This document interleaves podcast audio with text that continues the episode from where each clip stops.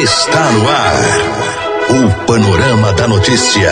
Um relato dos últimos acontecimentos nacionais e internacionais.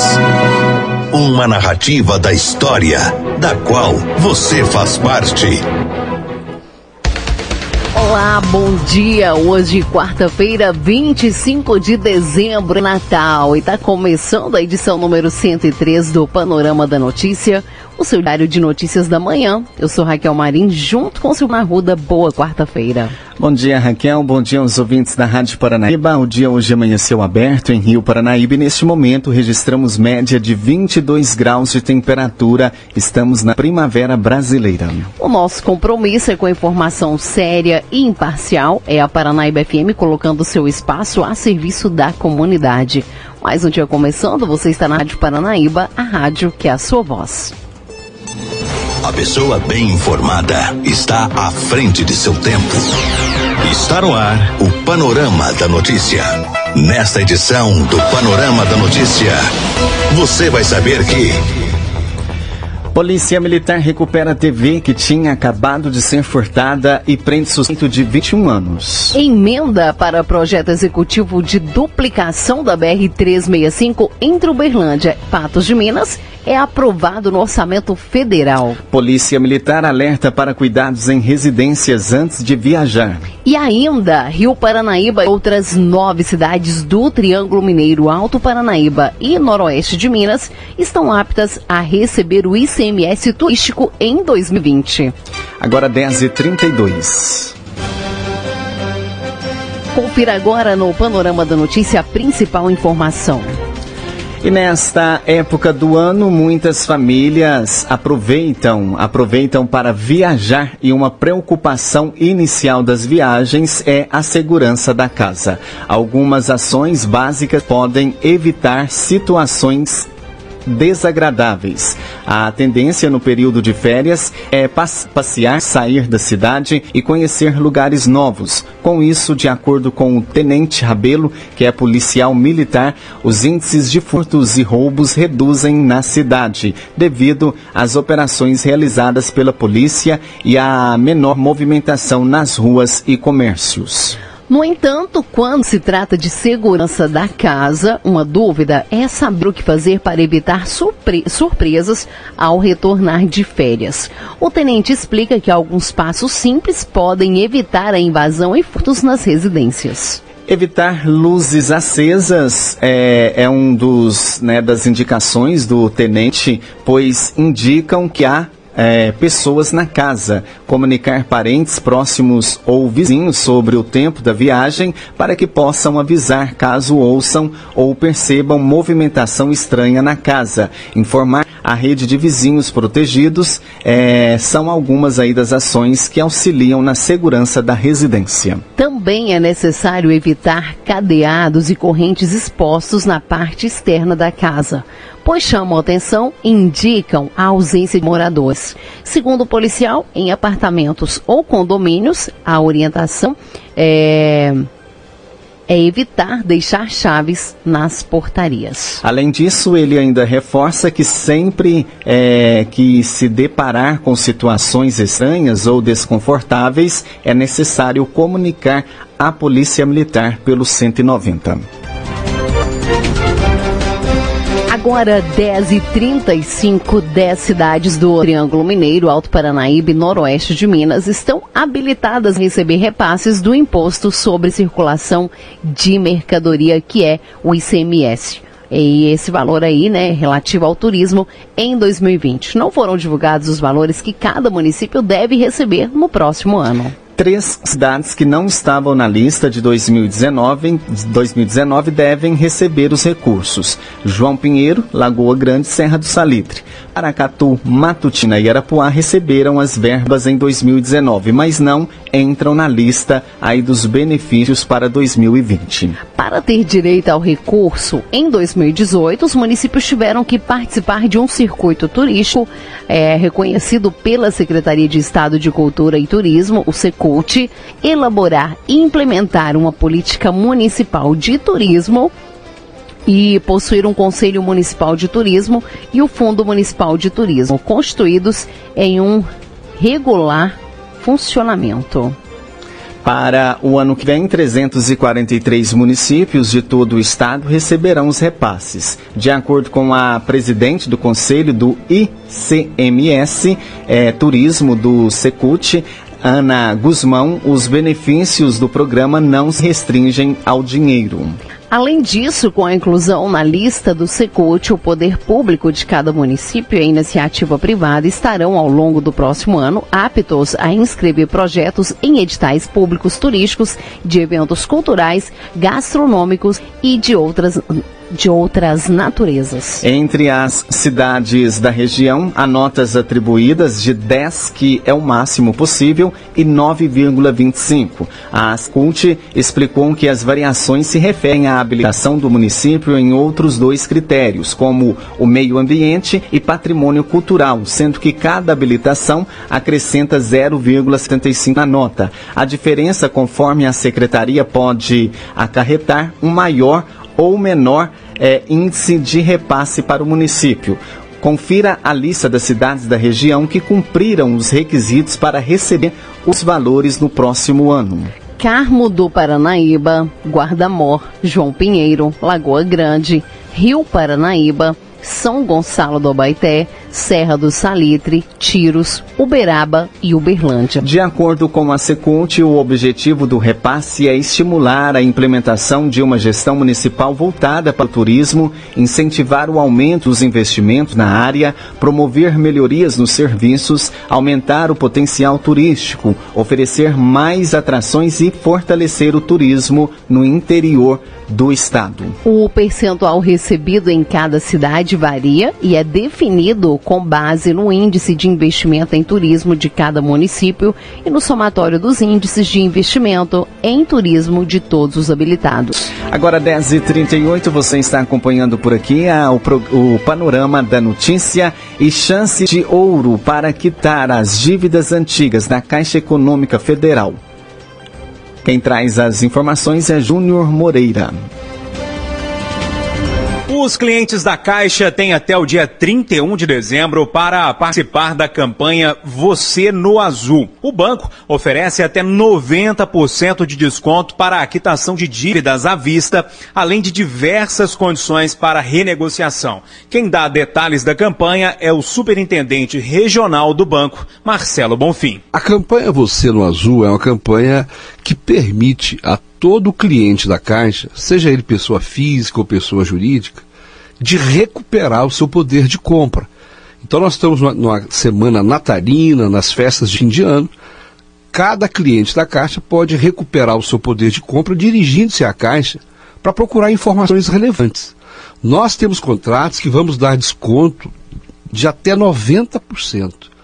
Então, contratos que estão atraso há mais de um ano, contratos comerciais, e aqui não incluem os contratos habitacionais, mas contratos comerciais da pessoa física, como, por exemplo, o cheque especial, o crédito pessoal, o cartão de crédito.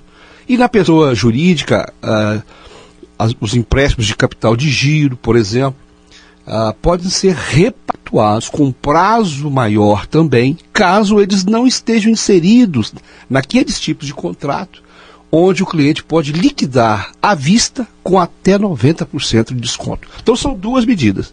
Uma que permite a liquidação à vista com desconto e a outra que permite repactuar a dívida em atraso. Marcelo, como é que a pessoa procede? Ela está ouvindo a gente aqui agora, pensou, opa, essa aí é para mim. O que, que ela tem que fazer? Olha, é muito simples. Leve os seus, seus documentos pessoais à Caixa. A Caixa vai identificar o contrato. Os nossos gerentes estão preparados para poder mostrar quais são as condições para os contratos comerciais, que tipo de contrato liquida à vista, que tipo de contrato pode repactuar com atraso.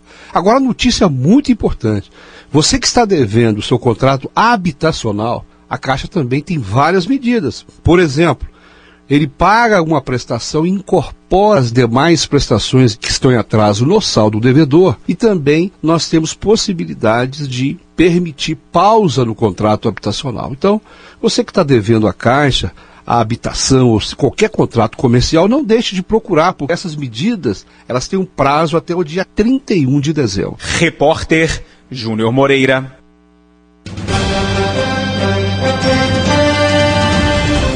Zema completará um ano de governo em Minas e especialista faz uma avaliação da gestão do governo em conversa com o repórter Eustáquio Ramos e Aline Neves.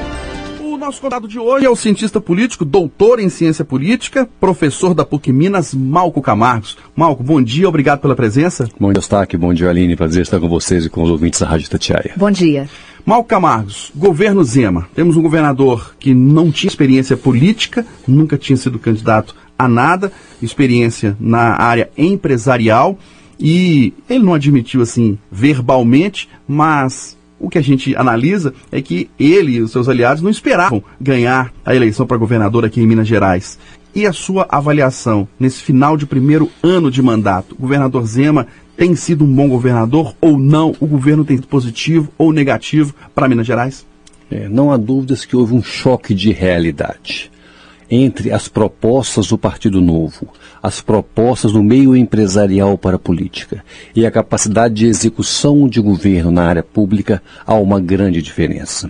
Nesse sentido, a minha avaliação que foi um governo de aprendizado, um governo que gastou praticamente todo o primeiro ano para aprender a como lidar com as políticas públicas, como lidar com a Assembleia, como lidar com o servidor público. A consequência disso é que poucas políticas públicas foram implementadas, várias derrotas na Assembleia em pontos importantes e o sonho do Partido Novo de gerar uma grande transformação na política. Em muito pouco tempo foi prorrogado ou às vezes até deixado de lado frente à realidade encontrada no governo de Minas Gerais. Malcamargos, e entre pontos positivos e negativos, o que, que a gente pode esperar para o próximo ano de governo Zema? É, o fundamental é que o governo saia de dentro. O primeiro ano, a sua maior marca foi uma reestruturação ou uma tentativa de reestruturação das várias áreas de governo. Agora, essa reestruturação ainda não gerou boas políticas públicas. É fundamental para o próximo ano que o governador tenha uma, duas ou três áreas importantes e mostre resultado para a população. Por mais que as pessoas saibam que é preciso reestruturar, que é preciso fazer diferente na política, que é preciso ser mais eficiente, mas se essa eficiência não chegar no dia a dia das pessoas, na casa dela, no serviço de saúde, de educação, etc., pouco vai valer todo esse esforço que o Partido Novo vem fazendo aqui em Minas Gerais. Ô Malco, durante a campanha e durante esse primeiro ano de mandato, o governador Romeu Zema é, demonstrou, até pelo nome do partido dele, uma aversão à política. Muitos de seus secretários, integrantes do primeiro escalão, não são ligados a partidos políticos, não têm experiência política, ele mesmo não tem. Isso prejudicou o primeiro ano de mandato do governador Romeu Zema, é, não ter essa habilidade política, é, priorizando profissionais eh, e homens próximos eh, do corpo técnico e não político? Sem nenhuma dúvida. Uma metáfora que eu gosto de explicar ao governo Zema e escolha dos seus secretários é a comparação com a seleção brasileira. O governo Zema tem um conjunto de craques, cada um em uma secretaria diferente, pessoas reconhecidas em sua área de atuação, mas jogando num campo no que eles têm muito pouca habilidade, com um comandante, com um técnico também que não tinha o entrosamento anterior. Ou seja, falta uma capacidade de articulação, falta conhecer os diversos campos da política por onde se passam as políticas públicas para que o governo possa aprimorar. Se tivesse feito uma mescla, aproveitado um pouco mais a experiência de partidos interiores, nem tudo que foi feito no passado é ruim. Era necessário ter mudanças. Era sim, por isso que ele foi eleito. Agora não é uma política disruptiva quando tenta fazer o Partido Novo. A política se, avança com pequenas melhorias e assim, certamente, melhores políticas públicas podem ser implementadas. Com grandes rupturas, o risco é um rompimento da estrutura ou a incapacidade de fazer a boa política. É um pouco que nós vivemos neste primeiro ano. Malco, e o Zema pegou o, o Estado com uma situação financeira muito crítica. Na sua opinião, ele está acertando ainda? Ele está tentando, né? Foi aprovado agora em dezembro na Assembleia o orçamento de 2020, né? O déficit continua. O déficit é estrutural, ele tem a ver com a, com a folha de salários, tem a ver com a reforma da Previdência, etc. Por mais que o governo faça esforços para poder tentar conter gastos, é impossível sem uma mudança mais macro na forma de gerir que ele produza os bons resultados necessários. Ou seja, é às vezes é importante deixar de lado essa política mais micro, as pequenas economias e gastar nas áreas que mais precisam, naquelas que mais afetam o cidadão. E o cidadão, sim, este tem andado carente de políticas públicas, tanto no nível federal quanto no nível estadual. E quais áreas ou qual área você acha que o Zema deve focar mesmo assim mais em 2020? Não há dúvidas que o problema do mineiro hoje passa por três áreas, né?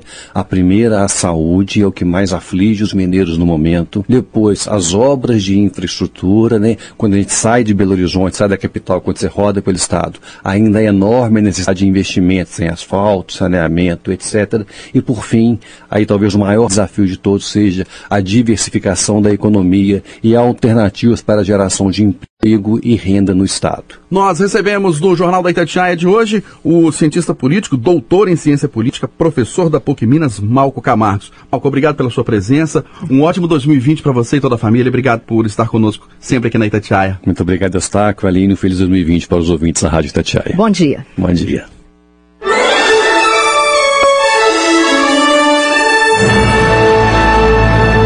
Após um pequeno intervalo, novas notícias. Rádio Paranaíba.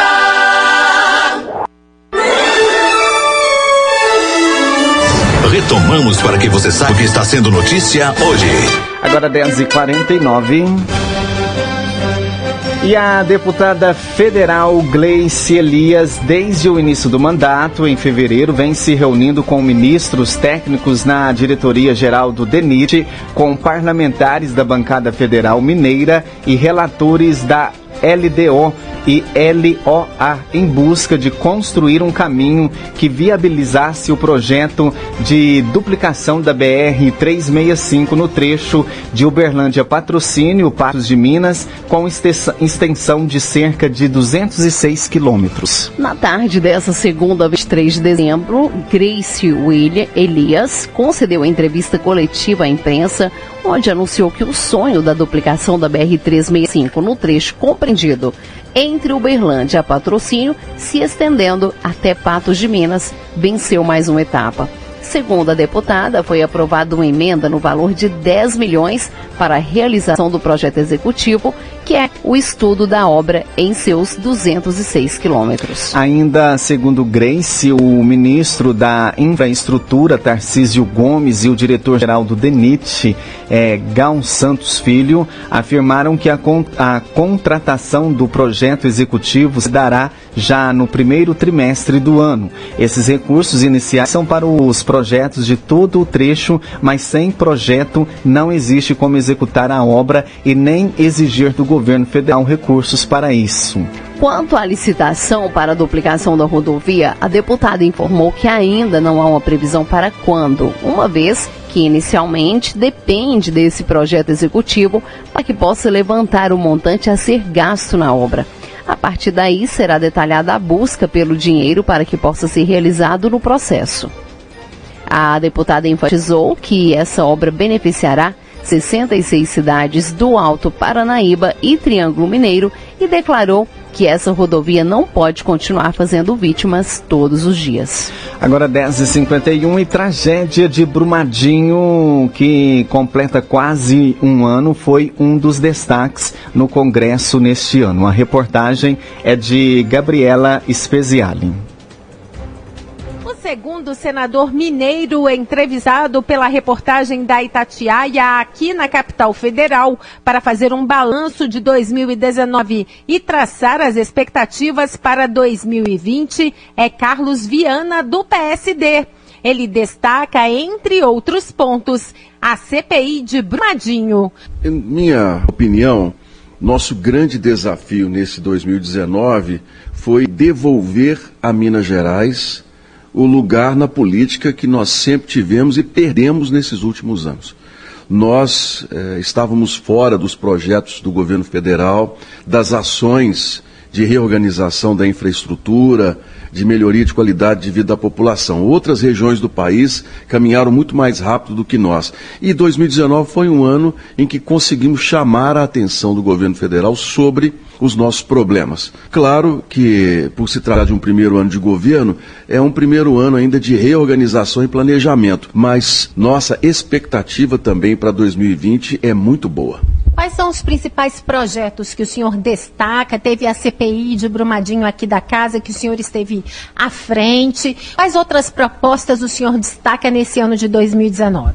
Bem, a CPI de Brumadinho, ela chamou a atenção sobre aquele crime ambiental, mas mostrou para nós brasileiros o quanto a nossa legislação ainda é falha e o quanto o, o, o, esse lobby ele é forte e consegue, inclusive, barrar novas medidas que possam tornar mais severas as punições. A CPI de Brumadinho mostrou o quanto nossa legislação ainda precisa ser melhorada e o quanto esse setor econômico, que é importante, ele tem um lobby muito poderoso no Congresso que consegue impedir o avanço de medidas mais severas. Mas ainda assim, nós conseguimos aprovar dois projetos importantes. O primeiro, definindo claramente a responsabilidade do causador de grandes desastres a reembolsar o Estado, pagar o trabalho da Polícia Militar, dos bombeiros, da Defesa Civil, pagar assistência e saúde, reembolsar as prefeituras, o que já era previsto em lei, mas não estava definido, inclusive, em termos de valores. Outro, era que nos crimes ambientais só o CNPJ, só a pessoa jurídica se responsabilizava. Hoje não. Nós estamos propondo que os diretores, os responsáveis também assumam como pessoa física eh, as responsabilidades perante a lei. Foi um avanço, está na Câmara dos Deputados para avaliação e, e, naturalmente, aprovação, e eu acredito que assim a gente consiga dar pelo menos um primeiro passo e não temos mais questões como Brumadinho eh, de volta. Outro ponto muito importante, o avanço nas discussões sobre as duplicações das estradas e as concessões rodoviárias em Minas. Nós estamos com pouquíssimas perspectivas para a BR-040, conseguimos resolver. A, a, empresa concessionária já está devolvendo a rodovia, está sendo feito um inventário, e ano que vem será feito um novo edital. Como é muito burocrático, ainda demora ainda de 12 a 24 meses, mas já começamos a caminhar. A BR-262 a duplicação dela depois de Nova Serrana e a nova concessão estão ainda dependendo de um grande acordo, mas o governo federal tem sido cobrado quase que mensalmente por nós é, em uma solução. Outro ponto é a 381, que é o nosso tormento, né? a rodovia que infelizmente tem uma importância gigante, mas que não recebeu atenção devida de nenhum governo federal nos últimos 20 anos. O edital sairá no primeiro semestre de 2020, queira Deus no segundo semestre já tenhamos definido o futuro e o prazo para a duplicação dessa rodovia. Agora, senador, na sua avaliação, como é que foram as relações entre a bancada de Minas e o governador Romeu Zema em 2019, neste primeiro ano de mandato dele, e quais são, sobretudo, os principais desafios da bancada junto ao executivo estadual para 2020?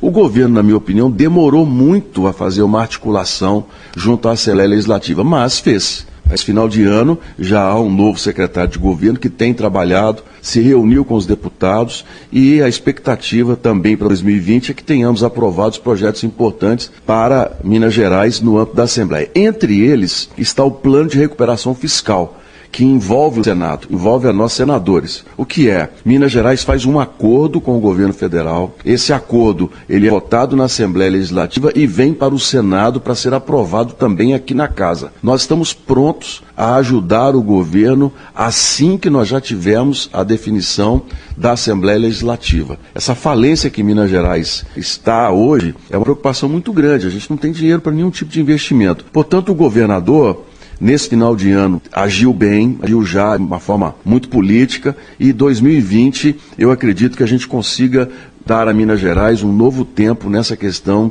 de uma reorganização das dívidas do Estado e dos investimentos. Nós ouvimos o senador Carlos Viana, do PSD, de Minas Gerais. De Brasília, Gabriela Speziale.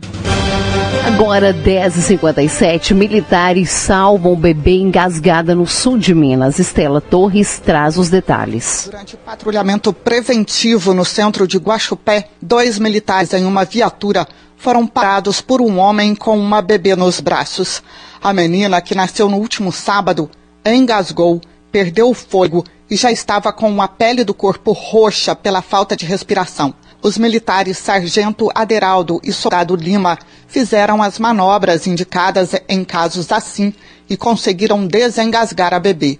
Pouco depois, eles receberam apoio da médica Paula Pinhotti e juntos levaram a bebê para o pronto-socorro já respirando. Sargento Aderaldo, da Polícia Militar de Guaxupé, conta melhor esta história. Durante patrulhamento ostensivo pela uma das avenidas principais, nós percebemos que o pai da criança, que se encontrava do outro lado da avenida, é, acenava e, e levantava a criança assim, num gesto meio que desesperado. Quando chegamos até o pai, ele, num ato de desespero, meio que ter que jogou a criança nos meus braços para que, que, eu pudesse fazer alguma coisa. Foi de imediato eu iniciei é, um trabalho de ressuscitação, que foi inclinar a criança com a cabeça para baixo e dar alguns tapinhas nas costas dela. Percebi que ela estava bem escura, não respirava e já desacordada. Logo após o primeiro socorro, percebi que ela começou a respirar e em seguida chorou um pouquinho, mas parou. Quando eu colocava ela, de, ela em pé novamente, ela voltava a engasgar. Nesse momento, é, corri para a viatura com a criança. Chegou uma, uma mulher que se apresentou como médica, também realizou os mesmos procedimentos e deslocamos rapidamente ao pronto-socorro, onde no pronto-socorro os enfermeiros e o médico de plantão realizou um trabalho de sucção, retirando